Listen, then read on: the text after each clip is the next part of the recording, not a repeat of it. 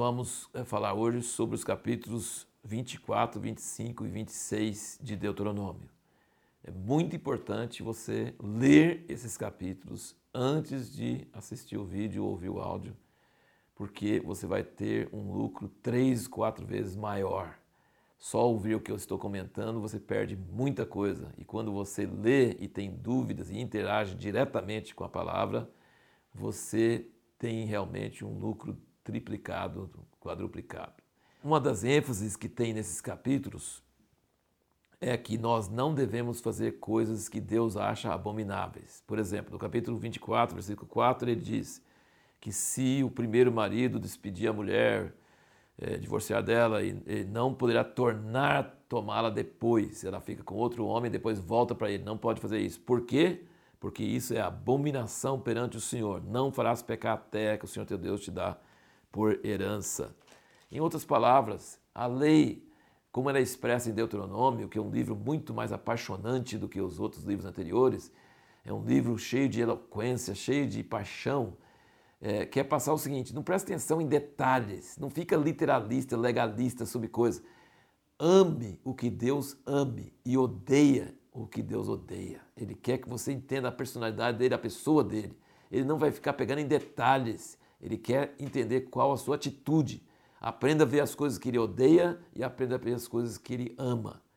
A nossa pergunta que nós deixamos pendente é por que, que Deus manda não atar a boca do boi quando debulha? Isso Paulo trata em 1 Coríntios 9, versículo 9 e 10. Ele fala, Deus não está preocupado com o boi. Ele falou, Deus deu essa lei não é porque está preocupado com o boi. Ele está querendo dizer que a pessoa que trabalha em algum projeto, em alguma coisa, deve participar dos resultados daquilo. Se o boi está debulhando, ele deve poder de vez em quando dar uma bocada para poder se alimentar. E se o trabalhador, e Paulo usa isso para o trabalhador na obra de Deus, se ele trabalha na obra de Deus, ele deve também receber da obra de Deus. Então, a, essa lei que parece coisa de boi, mas não é só coisa de boi, é o princípio da natureza de Deus, de que quem trabalha no projeto deve participar dos resultados daquele projeto. Isso é o que Deus gosta. No capítulo 26, de 1 a 11, ele ordena que quando eles começarem a colher os frutos da terra, que eles vão lá levar as primícias para Deus e até diz as palavras que eles devem falar, quer dizer, ele ordena a gratidão. Ele fala que você deve ser grato, mas ele fala, seja grato assim. Então, gratidão é uma, é uma ordem na lei. Você deve ser grato, deve falar assim, Deus, eu era um escravo e agora eu sou livre, agora o Senhor me abençoou. Você deve é, ter palavras, você deve expressar gratidão a Deus e ele diz que essa gratidão são duas coisas, gente, que precisa entender muito claro na Bíblia. Duas coisas trazem prosperidade financeira para a pessoa. É gratidão a Deus e às outras pessoas que nos abençoam e generosidade, dar para as pessoas. Essas coisas trazem a bênção de Deus sobre as nossas vidas. E no fim do capítulo 26, nos versículos 16 a 19, ele diz: Nesse dia o Senhor teu Deus te manda observar esses estatutos e preceitos, portanto os guardarás e os observarás com todo o teu coração, com toda a tua alma. Hoje declaraste ao Senhor que ele te será por Deus, e que andarás nos seus caminhos, e guardarás os seus estatutos, seus mandamentos e os seus preceitos, e darás ouvidos à sua voz.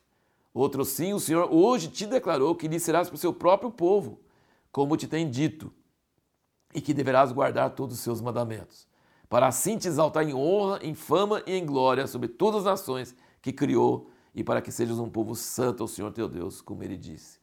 Isso aqui em versículos 16 a 19, quatro versículos, você tem um resumo da velha aliança, que é a parte do homem e a parte de Deus.